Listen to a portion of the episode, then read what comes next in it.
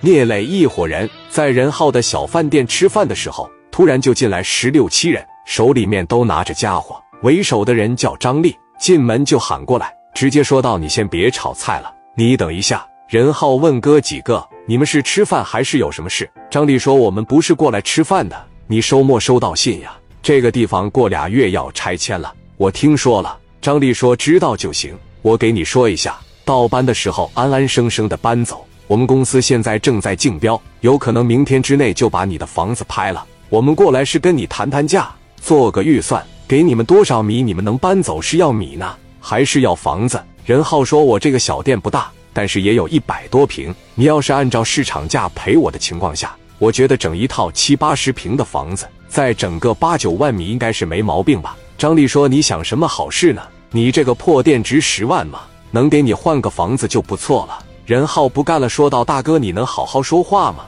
你急什么呀？”张丽说道：“我不是跟你急，你报的这个价格就不行。你们这块的人怎么都不好说话呀？你知道我们是代表哪里来的吗？我们是香港那边的。”任浩说：“我不管你们是哪里派来的人，反正我觉得我家这个房子值这个价格。”张丽说：“我能给的条件你考虑一下，给你一套六十平的房子，再给你三万米得了。你好好琢磨琢磨，等我们竞拍下，你们就搬走。”聂磊就在旁边观察着任浩。聂磊小声说道：“看见这小子没有？有骨气，面对这群人一点都不惧怕他们。”任浩继续说道：“你给我们六十平的房子行，反正我也没有结婚，就我和我妈两个人。但是你说给三万米，那确实有点少，你再给我们六万就行。”张丽说：“给不了，你能不能搬？”任浩说：“你要是给不到我心里的价位，我们肯定不能走，而且我们要的肯定不多。你们走吧，这桌大哥还等着我炒菜呢。”任浩接着去炒菜了。张丽说：“你别炒菜了。”任浩没有搭理他。这时候，一个小伙子就走到任浩的面前，嘎巴就一脚把他的锅砸了。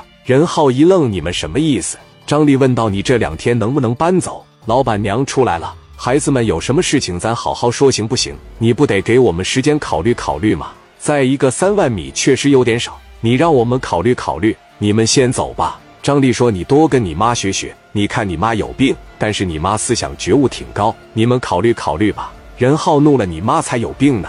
这一骂起来，他们就把任浩围起来了。聂磊这帮兄弟当时也站起来了。江源问道：“哥，要不要去帮帮他？我看这小子快挨揍了。”聂磊说：“再看看吧，看看他敢不敢动手。”这时候，任浩就把做饭的小片片拿出来了，对着这群人一顿乱抡，给这帮人打的到不了他跟前。这群人一看我打不到你，我就打你妈。两个小孩要打任浩的母亲，他们抡起家伙准备打下去的时候，史殿林和刘毅两个人死死的抓住了那两个人的手腕，然后小推推就顶到肚子上。你们都别动，把家伙都给我放下。这边任浩就赶紧把自己母亲扶起来了。任浩说：“妈，你上楼，这里的事你不要管了。”史殿林和刘毅手里面拿着小推推，他们没有敢动的。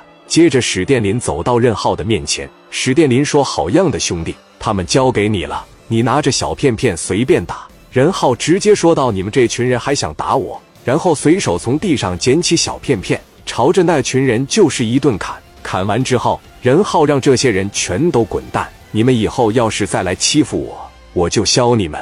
听到了没有？那十多个人从地上站起来，灰溜溜的就走了。今天是有聂磊的兄弟在这。但是他们不会每天都在。接下来任浩又会遭遇什么呢？